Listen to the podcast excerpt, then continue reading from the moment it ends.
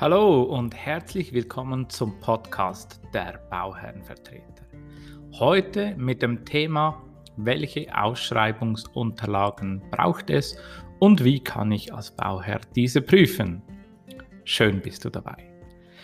Ein Bauherrvertreter aus meiner Firma durfte letzte Woche einem Investor aufzeigen, wie er die Ausschreibungsunterlagen, sprich das Ausschreibungsverfahren nun richtig aufgleisen soll. Nebst dem Planungsprozess von Vorprojekt über Baubewilligung etc. ist alles grundsätzlich ja wichtig. Aber für das Thema der Qualitätssicherung in der Realisierung ist es natürlich entscheidend, dass die Ausschreibungsunterlagen top sind. Dies erspart natürlich Kosten, meidet Missverständnisse und liefert die Grundlage, um gute Qualität einfordern zu können. Aber welche Punkte muss ich für die Ausschreibung denn berücksichtigen? Also, es gibt zwei, drei Punkte, an denen wir uns nun ähm, entlanghangeln. Ähm, für mich ist eigentlich ziemlich einfach, wir fahren immer mit den Submissionsbedingungen an. Das heißt, diese Emulsionsbedingungen müssen festgelegt werden. Hier geht es um das, die Verfahrensart, dann der Eingabeort, die Eingabefrist und bis wann ein Angebot natürlich bei uns im Haus vorhanden sein muss. Zusätzlich muss noch immer natürlich das schriftlich hinterlegt sein, wie lange die Gültigkeit des Angebotes ist und welche Beilagen zum Angebot ich gerne haben möchte zum Beispiel möchten wir immer Referenzprojekte, CVs von Schlüsselpersonen etc. Bei öffentlichen Ausschreibungen muss, ist das etwas anders. Da müssen, äh, musst du natürlich auch die Zuschlagskriterien noch definiert werden, aber dazu kommen wir vielleicht später noch. Dann der nächste Punkt, den wir immer regeln, ist natürlich die Rangordnung die Rangordnung der Ausschreibungsunterlagen muss ganz klar geregelt werden. Die meisten Offerten werden ja überführt auch in natürlich im Nachhinein in einen Werkvertrag oder in eine Auftragsbestätigung etc. Hier ist es einfach wichtig, dass die Rangordnung respektive die Hierarchie bei den Unterlagen klar definiert ist. Ähm, sollten Unterlagen vorhanden sein, die nicht deckungsgleich sind, zählt einfach die Rangordnung, sofern das natürlich so geregelt ist und in unseren Verträgen haben wir das immer so präzisiert. Dann ein weiterer Punkt ist die Leistungsvergütung. Die Art der Leistungsvergütung muss natürlich klar definiert sein. Sprich, was heißt das? Das sind Einheitspreise, ob es ein Gesamtpreis ist, ob es eine offene Abrechnung mit Kostendach, Ausmaß, Kostenziele. Dann, dann besondere Bedingungen. Ähm, jeder Vertrag hat irgendwelche besonderen Bedingungen ähm, und alle besonderen Bedingungen, die zum Bauprojekt ähm, dazugehören, sind zu, erwähnen, äh, sind zu erwähnen. Das kann die Erschließung sein, der Standort der Immobilie, die Ausgangslage zur Organisation. Ist ja auch wichtig, damit der Anbieter sieht, welche Organisationsform das vorhanden sein, welche Planer, Architekten, Fachplaner, Bauherren, das am Projekt mitarbeitet. Ein kleiner Beschrieb zum Projekt und ein Kurzbeschrieb natürlich zur Aufgabenstellung. Dann ein weiterer Punkt sind die Garantien.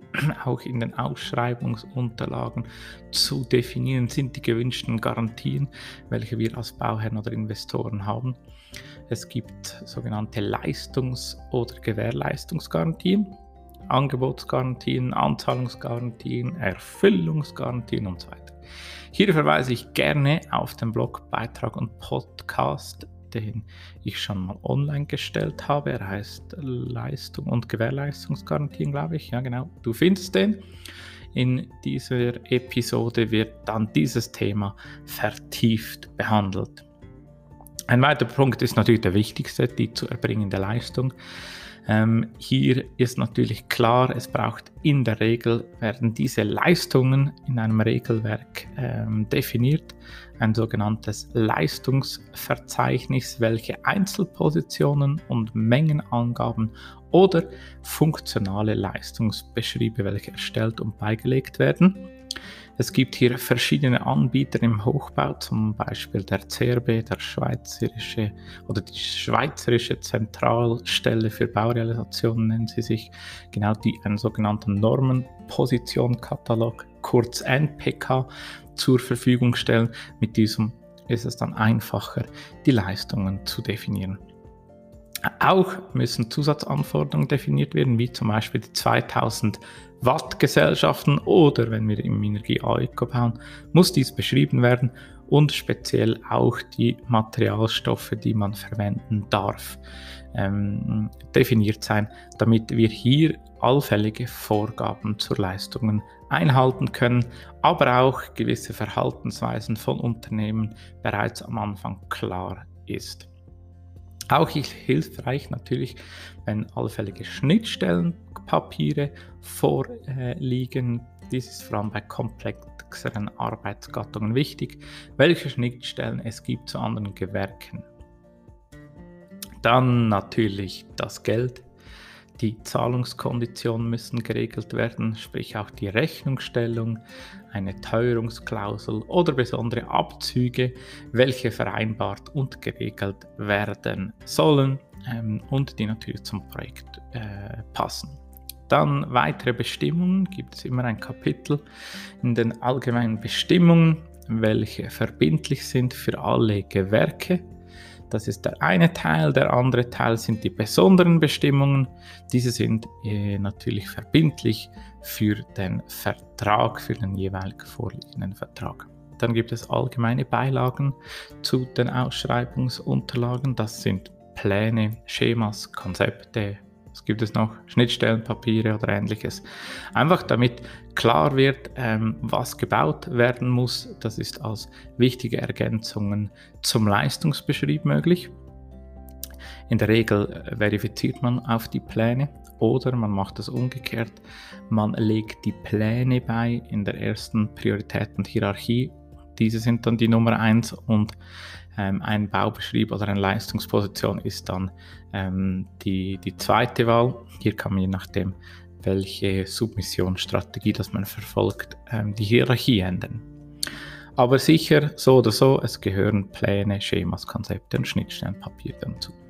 Dann natürlich alles, was mit Terminen zu tun hat, ähm, ob das Meilensteine sind oder noch be besser natürlich ein detailliertes Bauterminprogramm, welches die zu erbringende Leistung zeitlich festhält und das so natürlich auch zu den Beilagen, zu den Ausschreibungsunterlagen gehört.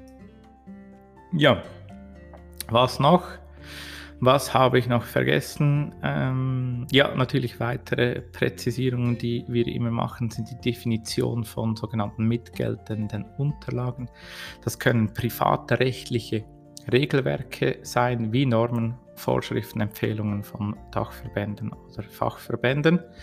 Ähm, auch ist hilfreich bei der Submission schon ein Vertragsentwurf, ein sogenannter Vertragsmantel mitzuliefern damit dann keine Diskussion entstehen, wenn man die Übergang macht von, dem, von der Offerte über den Zuschlag, die Vergabegespräche äh, macht, den Zuschlag macht und dann eigentlich nur noch den Werkvertrag erstellen sollte, dass da zwischendurch keine Thema gibt ähm, und der Werkvertrag irgendwo hinterfragt wird. Das ist ein unangenehm, darum immer ein Vertragsentwurf, wenn möglich, mitliefern. So, das war es für heute. Vielen Dank, dass du dabei gewesen bist. Falls es dir gefallen hat, hinterlass mir doch egal auf welchem Portal eine Bewertung und teile diesen Beitrag, damit auch weitere Personen von diesem Know-how profitieren können. Ich wünsche dir alles Gute. Bis bald, dein Sven Schatt.